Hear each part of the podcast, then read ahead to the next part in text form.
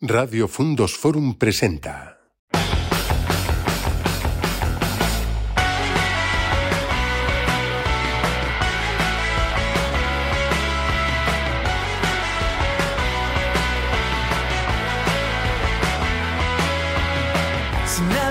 Bienvenidos de nuevo al Empresario Leonés Podcast. ¿Qué tal? ¿Cómo estás, David? Muy buena, Chuspi. Encantado de estar otra vez aquí contigo. Muy bien, David, aquí estamos.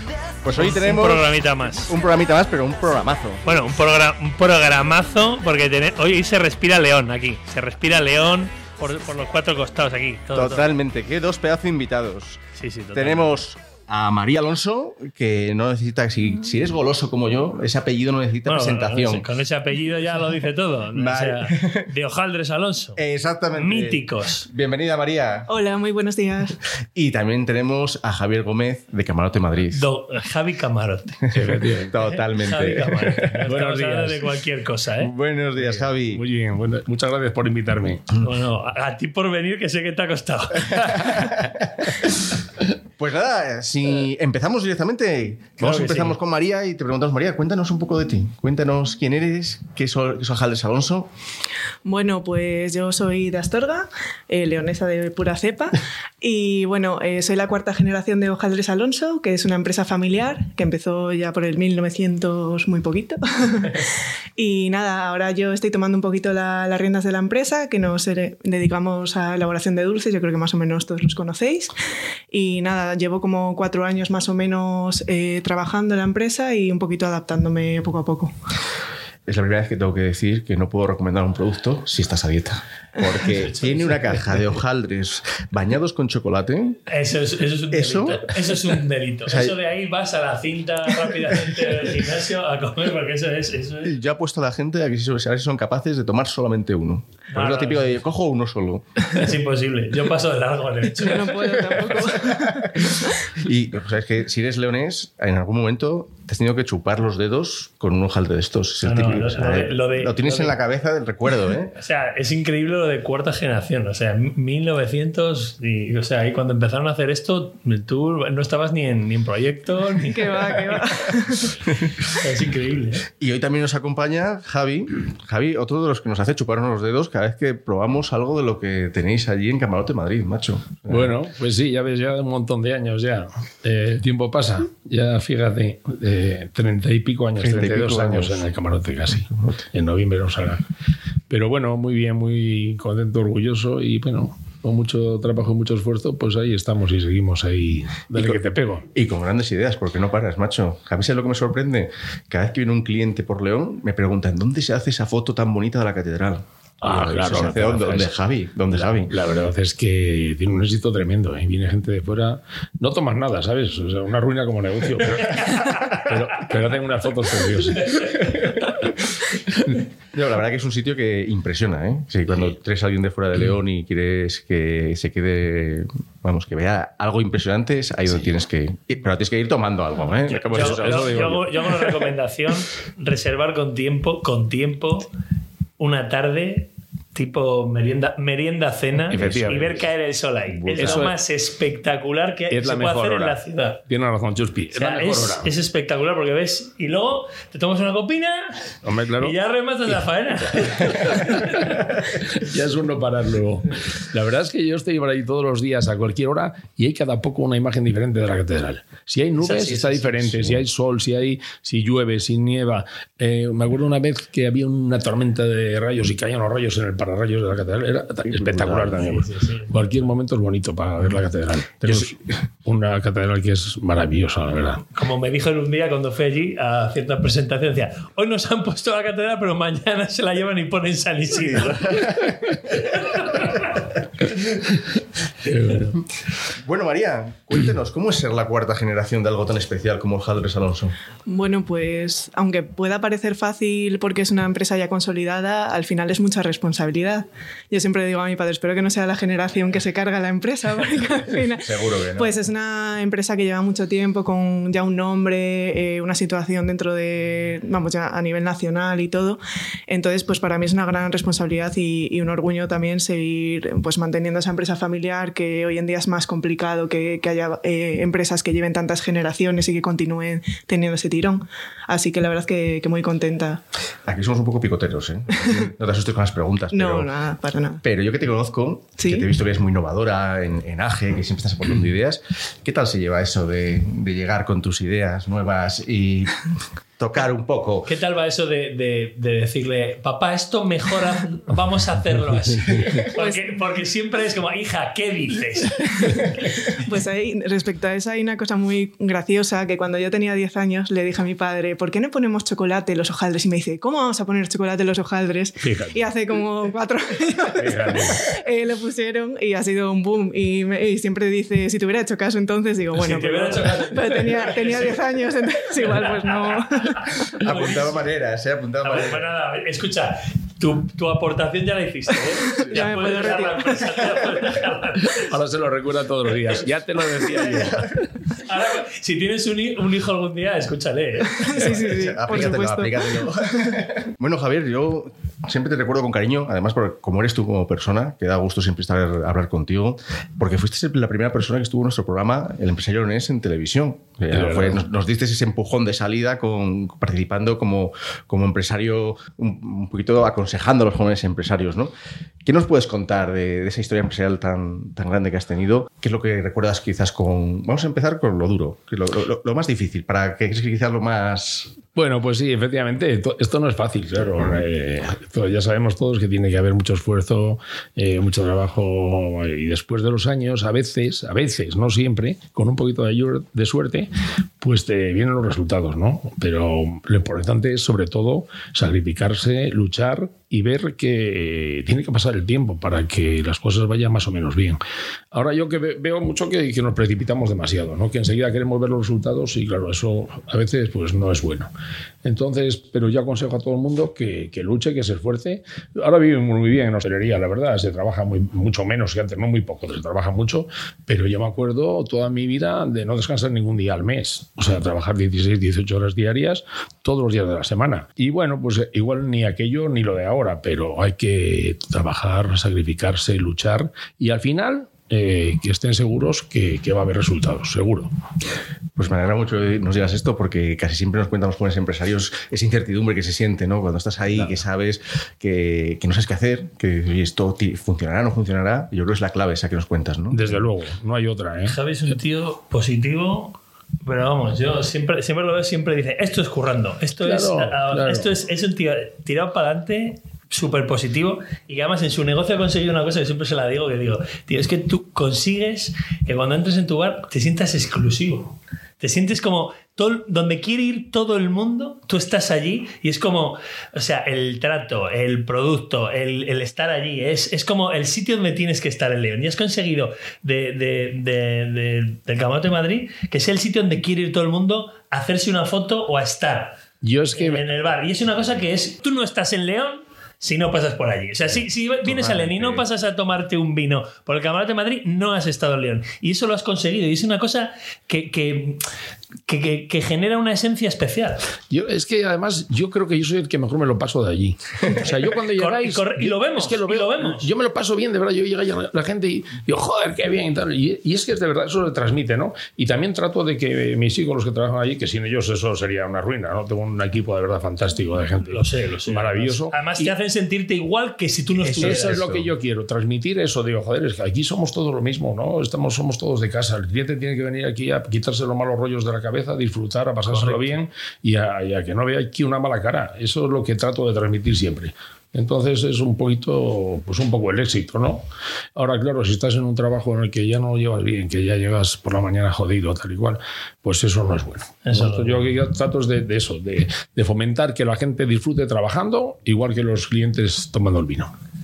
Totalmente. Eh, Además, eso que dice Chuspis que se nota. Cuando vas y no estás tú, el cariño que te da tu gente, tu equipo, es muy, muy parecido. Entonces, al final, es una suerte porque te sientes como que estuvieras tú también, que eso es una cosa hostelería que muchas. Sí, veces... está el, el espíritu de Javi El espíritu está. de Javi el está, espíritu de Javi está ahí. O sea, es una cosa que has conseguido que tiene un mérito. Un mérito tremendo. Yo fíjate, yo tengo, tengo mucha gente trabajando que ya se me han jubilado algunos con más de 30 años trabajando conmigo. ¿eh? Que yo, eso para mí es un orgullo tremendo, ¿eh? Totalmente. Sinceramente. ¿no? Hoy en día, además, Y tengo de 20 y pico años un montón de ellos. Y eso, somos como una gran familia, ¿no? Entonces vamos todos en el mismo barco. Mola, Pues mola mucho, además mola, mola, mola muchísimo estar. Bueno, María, y, y tú que yo sé que has estudiado, que, que has, que has tenido muchas oportunidades, ¿en qué momento decides, dices, me vuelvo para casa, eh, me vuelvo a Astorga a seguir ayudando en esa empresa que no para de crecer? Bueno, yo estudié psicología porque me gustaba mucho la, la parte social y demás. ¿Y ¿Cómo meter chocolate en los hojaldres? Sí, y cómo impacta en la gente. y nada, bueno, después de, de terminar mis estudios eh, decidí irme al extranjero, a Chile, eh, a trabajar un tiempo en empresa privada, lo cual yo creo que también es muy importante. Aunque haya gente que, que piense que igual lo mejor es directamente empezar a trabajar en la empresa familiar, yo creo que también te aporta otra visión, ves cosas que desde el otro punto de vista no las verías. Entonces estuve allí cinco años, eh, trabajando principalmente en recursos eh, humanos, también formación de gente en situación de exclusión social y demás. Y luego, pues ya, bueno, ya tocaba volver y, y hablando con mi padre, pues bueno, con esa experiencia, ese bagaje, pues ya me decidí volver en 2019 y empezar un poco a, a meter pie en la empresa. Yo, si bien antes de irme a Chile había estado un año trabajando lo que es en el obrador, eh, haciendo literalmente hojaldre, chocolate y demás, y ya luego cuando volví, pues empecé a meterme más en tema contable y todo, bueno, y todo lo que conlleva la empresa, que es lo que más me costó porque mi formación y mi experiencia no tenía absolutamente nada que ver con, con ese mundo. Y además hay una cosa ahí que mm, la gente que no es de empresa familiar no no lo valora, no lo sabe, pero es cuando tú llegas a una empresa familiar, como segunda, en este caso como cuarta generación, parece que todavía tienes que demostrar más. Claro. Sí, bueno, al final, bueno, al igual que decía Javier, eh, somos como una gran familia. De hecho, nuestra empresa también es un poco una excepción. Eh, tenemos gente que empezó a trabajar con nosotros con 16 años y se ha jubilado eh, trabajando en qué maravilla. Alonso. Increíble, eso es. Qué bien. Entonces a mí literalmente me conocen desde que soy un mico. Claro. O sea, de hecho tenemos una foto de cuando se inauguró la fábrica, yo con mi madre en brazos conmigo de bebé. Bebé. Entonces, pues sí, igualmente pues tienes que un poco demostrar que, que no ha sido todo dado y, que te, te lo vas a currar y que vas a trabajar y que vas a evolucionar, que no te vas a quedar simplemente pues un poco eh, ganando lo, lo que se ha creado hasta ese momento, sino luchar y seguir creando cosas nuevas y aportando por la gente. Qué bien, María. Qué maravilla escucharte. El, el- el futuro está asegurado. Está Totalmente. Una gozada. Yo tengo que decir, tengo que decir que yo también soy maragato, pues yo soy de un pueblecito, ahora antes Así hemos hablado con María. sí, sí. Yo soy de un pueblecito a 15 kilómetros 16 de Astorga. Maravilla. Yo soy un enamorado de, de- De la de la cepeda, de la maragatería, Es que de es Astorga. precioso, la verdad, toda Todos los martes. Mira, fíjate, te voy a contar un detalle. Yo de Porqueros, del pueblo que yo nací, yo, mi abuela me llevaba los martes al mercado Astorga y bajábamos en el tren. El tren pasa por delante de mi casa en el pueblo. Seguimos teniendo ahí la casa y esto. Y veníamos los martes a Astorga. Y yo me acuerdo de montaban unas señoras con unos. mm, tú no sé si te acordás, María, porque tú eres muy joven. No, no. Con unas bolsas enormes de tela y entraban en el tren en la estación anterior a Astorga. Y entraban y decían: ¡Mantecadas de Astorga! ¡Mantecadas! Y van vendiendo por los vagones. Se bajaban a la estación siguiente y volvían en otro tren otra vez hacia casa. ¿Habías oído esto? Sí, sí, yo, sí Aquí que- yo lo, lo recuerdo, yo era un niño. Y Increíble, aquí eran maravilloso. Las mantecadas, por supuesto, eran de Alonso. Por supuesto. Iban en lata antes, envasadas. Yo, una, ¿de una dónde- preciosidad, de además, de Sí. envases. Sí, ¿De dónde habían sacado los del metro la jugada esta de viajar? Lo copiaron de Empezaron en Astorga. Yo es que a los maragatos os debo muchas buenas risas. Yo lo último que escuché fue también en un programa de radio no hace mucho tiempo, que eso del pupo a feira, Sí. que es de, Mara- que es de Hombre, Astorga, claro, que, que hombre, los gallegos son apropiados que es de Astorga. Y el bacalao. Y el- entonces a mis amigos gallegos cada vez que les veo siempre se lo digo y es un buen rato de, de risas porque se lo, se lo toman un poquito... Astorga y Mara- Maragatería es una tierra de arrieros, De los grandes pescaderos de España. Eso es. Ah, Ahí está. Eso, cuen- Javi, cuéntanos eso. Claro. El tema de los. eh, Porque eso es una cosa que además lo vas a explicar tú porque te, te- te dedicas a esto y lo, lo conoces mejor que yo, pero yo me quedé muy impactado eh, en, el filandón cuando me explicaron lo de las pescaderías Joder, y, de, filandón, y de- y de lo, de lo de, y de lo de Astorga, que era Claro, Astorga el, Mirandón son una familia de una, una gente con. Bueno, tienen una, una cantidad de, de empresas tremenda, desde constructoras, restaurantes, sitios de boda, tienen un montaje tremendo. Son una familia enorme. Eh, eran Evaristo y Miguel García Gómez en un principio, eran unos pescaderos de Conbarros, lado de mi pueblo. Y se fueron a Madrid en aquella época, era una tierra de arrieros y de pescaderos. Como esto era un paso Era un entre paso, Galicia, esa- esa es la entre jugada, Galicia que y Madrid. Había un paso ahí de paraban, de- los, pa- paraban los pescadores, una gente trabajadora. Mira, yo sigo recibiendo todos los años en Navidad eh, la primera felicitación que me llega, eh, por, mm, de mí ya fallecieron los dos, Evaristo y Miguel. Miguel me sigue mandando la primera felicitación, que son los dueños de la trainera, de los remos y todo Sí, esto. sí. Y por la otra parte, la otra familia del otro hermano son, tiene eh, pues con barro, eh, el filandón, un montón de negocios. Y son una gente espectacular, trabajadores, toda la familia, seria. Y eso, se, honrada. y eso se produce. son por- gente de Astorga. Y eso son- se produce porque en Astorga paraban. eh, Era como Sí, un paso. Pero esta es una de las familias, porque hay un montón de muchos, familias. pero, era una. Ahí lo- los pescadores era como Era, que. era el paso, Era el paso hacia y- Madrid y ahí paraban los, eh, los camiones en aquella época y tal y cual. Pero yo eh, todavía en las romerías que hay en la zona de Luego de, Som- de Somoza, por ahí todo eso, pues, yo sigo yendo. Sí, los remedios, hay una fiesta de los remedios, no sé si te suena María. Sí. Y ahí vamos toda la vida a, a- a la romería esa y lo que se comía era el pulpo, que yo me acuerdo de verlo en los carros colgados, eran pulpos secos, lo metían allí, enseguida se hacían enormes, y bacalao, es lo que se comía. Eh, era el pescado que había en aquella época, no había congeladores, todo el- Claro. era, el pescado era Sí, sí, eh, sal- seco, curado, en salazón, en salazón, efectivamente. claro. Y, el, y lo- y el tino, había los, los tinos aquellos de chicharro, de bonito. Buenísimo. El, epicentro gastronómico de la provincia está en Astorga. ¿eh? ahí, lo- ahí lo dejo. Ahí empezó todo. Ahí ahí empezó todo. Totalmente. Bueno, David, creo que tenemos que introducir algo, ¿no? Sí, vamos a, a escuchar a nuestra compañera Laura con Aprender a Emprender y volvemos en un minuto. En 1892, un joven Antonio Gaudí viajó a León para construir su primera casa de vecinos. En menos de un año, levantó una fortaleza que esconde secretos, símbolos y leyendas asombrosas. Vive la experiencia Gaudí en León con el Museo Casa Botines. Reserva tus entradas en taquilla o en casabotines.es. Bienvenido a la Casa del Dragón. Hola de nuevo, emprendedores. Sabemos lo difícil que son los comienzos. Por eso, en la píldora de hoy queremos darte unos pequeños tips acerca del plan de marketing. Como siempre, comenzamos viendo qué es exactamente eso del plan de marketing. Está claro que todos queremos que nuestro producto o servicio llegue a la mayor cantidad de gente posible y que así se incrementen nuestras ventas, ¿verdad? Pues ese es el objetivo final de nuestro plan de marketing. Se trata de un documento que recoge la estrategia de comercialización y publicidad de mi empresa para alcanzar los objetivos de ventas. A través de dicho plan, tendremos que tomar decisiones muy relevantes y que deben figurar en él, como son fijar la política de precios de mis productos, determinar el mercado al que me voy a dirigir, es decir, definir a nuestro público, desarrollar la estrategia de promoción y los canales de distribución. Investiga tus posibles competidores, busca los mejores proveedores, negocia precios para obtener los mejores márgenes, decide cómo quieres distribuir tu producto, el canal de venta, que puede ser física o online, y realiza una estrategia de promoción comercial en la que, por ejemplo, puedes incluir las redes sociales, ya que la inversión es muy asequible y se alcanzan muy buenos resultados. Como siempre, este trabajo puedes hacerlo tú mismo, pero si ves que las cosas se complican, lo mejor es dejarse aconsejar por profesionales en investigación de mercados y marketing. O también puedes pasarte por Fele para que nuestros profesionales te asesoren en todo lo necesario. El Monte de Piedad de siempre ahora es Montecredit, la entidad de crédito social impulsada por Fundos. Tráenos tu joya. Un experto gemólogo la tasará y obtendrás el dinero al instante. Tienes 12 meses para recuperarla, renovar el crédito o subastarla y obtener la diferencia. Montecredit, en León, ahora en Avenida Padre Isla 8 y en montecredit.es. Monte, Monte Credit, Monte Credit. Bueno, qué interesante lo que nos dice Laura cada día, ¿eh? O sea, es, es- es muy bueno. ¿eh? Como siempre, la verdad que aprender a emprender con Laura no defrauda. Vamos a continuar con la entrevista a Javier y María. Bueno, María, os conocemos por los hojaldres, pero chocolates, mantecadas, zancudos, pastas, pastas surtidas, polvorones, tejas.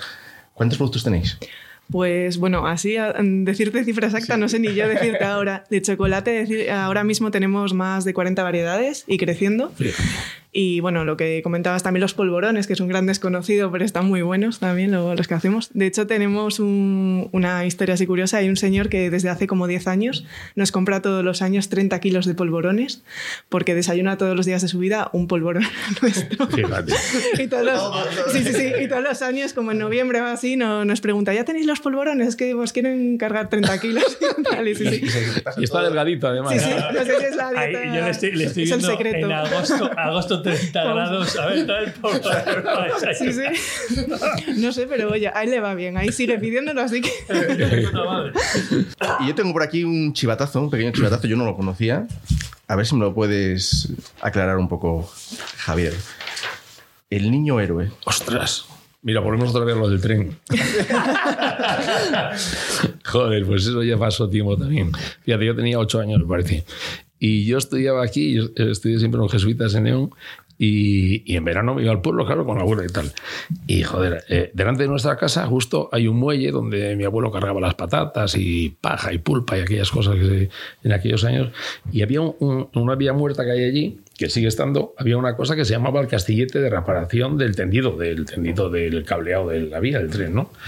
Y siempre estaba allí parado aquello. Era un chasis de un, ferrocar- de un vagón y con un el castillete le llamaban, con unas cosas, una estructura de madera ahí encima y ahí subían los operarios a repararlo cuando hacía falta.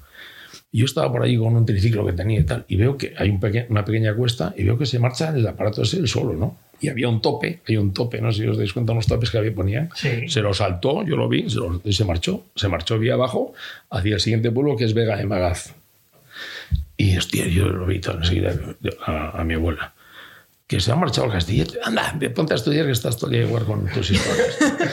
y cogí el triciclo, me fui a la estación y el jefe de estación estaba durmiendo en la siesta, eran las tres. Hay, hay una cosa muy eh, típica en la, la gente que vive cerca de la estación que sabemos a qué hora pasan todos los trenes. Y entonces ahí pues no había ninguna cosa en que divertirse, nada más mirabas a ver quién venía en el tren y a ver quién se iba. No era por cotilleo, pero era lo único interesante Sí, sí, que pasaba. no había tele. Y entonces digo, joder, si tiene que estar al al venir el TER, porque siempre pasaba a la misma hora, con cinco minutos de diferencia a lo mejor. Y el TER era un tren que pasaba a esa hora. Digo, tiene que venir el TER, es que tiene que estar al llegar. Fui para allá corriendo, digo, que se ha marchado a las 7. Joder, enseguida el tío llamó a un control central en Ponferrada y con una emisora pararon al tren y quedó pues como a un kilómetro de... Esto quedó allí en una vaguada y el TER lo pararon y pudo haber chocado, igual no había pasado nada o lo que hubiera pasado. Bueno, total que eso tuvo trascendencia y cuando volví otra vez a León, pues en el colegio me iban a hacer entrevistas, el niño héroe, el niño héroe, y ahora con cerca de 60 años que tengo, hay algunos compañeros del colegio que cuando me ven dicen, ahí va el niño héroe. La, Y cuando, niño héroe, y- chaval. Y, cuando falleció mi madre tenía todos los recortes de los periódicos allí guardados, cartas de Renfe. En aquella época me propusieron Niño Operación Plus Ultra, que no os acordáis, que era una cosa que daban un premio a los niños que habían evitado una catástrofe y tal. Bueno, fue aquello, bueno, esas cosas de niño. Apuntadas maneras ya. Te, ¿eh? te- te querían hacer un hueco en, en Renfe, pero dijiste que no. Tengo algún cabroncete de amigo que dicen que yo lo solté y luego llamé para que... Bueno, María, ¿y cómo es tu día a día en- como, como cuarta generación? Bueno, pues básicamente muy, vamos, es todos los días muy similar en realidad. Eh, me encargo principalmente pues de temas de producción, eh, un poco contabilidad, eh, también servicio al cliente, porque al final, aunque hojaldres nos veis en tantos sitios, somos muy poquita gente. De hecho, en oficina somos cuatro personas para llevar todo lo que es hojaldres. Entonces, hasta literalmente nos llama gente por teléfono para consultar y tienes que atenderles, o sea, un montón de cosas. Eh, preparación de los pedidos de la web, mm, la verdad es que un poco de todo, con proveedores. mm, Bueno, perfecto. Un poco de todo, sí. ¿Y hay algo que eches de menos? ¿Hay algo que como joven empresaria, eh, ahora que estamos aquí, que nos escucha mucha gente, tenga- digas, oye, yo cambiaría esto? Pero a nivel de... No, a nivel, a nivel general, de como cuarta generación, como joven empresaria que está, vamos a decir, Cuando he dicho nos escucha mucha gente, también tu padre. No le voy a decir dónde se emite. Cuidado Pues no sé, al final, eh, que aunque es difícil, bueno, a ver, yo también hablo desde la cuarta generación, pero que aunque es difícil y siempre se piensa que ser empresario es imposible, que si tienes una idea, eh, in- lo intentes y luches por ello, que si te equivocas, pues también aprendes de los errores, pero igual que te puedes equivocar trabajando para una empresa y al tiempo ver que no era lo que tú querías, pues si tienes una idea o crees en un proyecto que, que tires para adelante, que, que al final, pues eso, te puede salir bien o te puede salir mal, pero hay un 50-50, no, no es todo... Qué bien. Exacto. Y Javier, tú, hay una pregunta que yo siempre hago que Chuspi me mete La mucha pre- caña. la preguntina. Es la preguntina. La de Broncano. ¿Cuánto dinero tienes en el banco? no, ya la otra, la otra. La... No, yo de Javier me gustaría saber qué le dirías tú si pudieras a ese Javier cuando empezaste con 14 años a trabajar. ¿Qué le dirías tú ahora? ¿Qué consejo le darías? Pues te voy a decir una cosa, David. Yo no me arrepiento de nada de lo que he hecho. Y como bien ha dicho María, se aprende mucho también de lo malo. O igual se aprende más que de lo bueno, pues ya sabes lo que no hay que hacer. Eh, yo les diría, yo me diría a mí mismo que me esforzara, igual que me he esforzado mucho, y que siguiera luchando, que al final los éxitos, con un poquito de suerte, como hablamos al principio, al final vienen, ¿eh? Casi siempre, ¿eh? Casi siempre. Yo creo que eso lo necesitamos escuchar mucha gente. Pues sí. Qué bien. María, ¿y tú? ¿Qué le dirías a, a María que, que empezó hace unos años? La de los chocolates. La, La de los chocolates. Pues que no tenga tanto miedo a, a intentar cosas que desconoce, eh, que, que luche por lo que crea y, y que se esfuerce porque al final todo tiene su recompensa. Muy bonito todo. Qué bien. Oye, Chupi, pues, ¿qué te diría? Te voy a decir lo de siempre, que yo me quedaré aquí una hora más hablando, mínimo, a poder ser con unas cervecitas, Mínimo. pero... La- no, es que esto la próxima esto hay que repetirlo en, el cama- en Camarote Madrid con unos hojaldres. Y, y en vez de a esta hora, un poco más Eso tarde, ya, a la hora del tarde, a la hora del vermú, ya A está. partir de las 12 ya... Es, es esa hora, ¿no? Es esa hora. Es, Es esa hora de ya puedes pasar del café a pedirte una Y no pasa nada. No pasa nada. Nadie te Pues. Pues, pues oye, Javier, María, muchísimas gracias por haber Gracias venido. por haber venido. Por esos Verdad. consejos, porque la verdad que, que, oye, que escucharos tanto a nuevas generaciones como, como a empresarios ya con, con toda esa experiencia nos viene fenomenal a todos. Qué bien. Así que aquí os esperamos, espero que muy pronto y poder seguir conversando de todo esto que nos habéis contado. Nos seguiremos viendo en los bares. nunca mejor. Qué bien. Me ha encantado conocer a María, que tiene unas ideas muy claras y el futuro está asegurado. En su casa que estén bien tranquilos. Que le hagan más caso con lo del chocolate. Seguro que sí. Muchas gracias, nos vemos pronto. Muy bien. Bye, bye. Chao. Chao.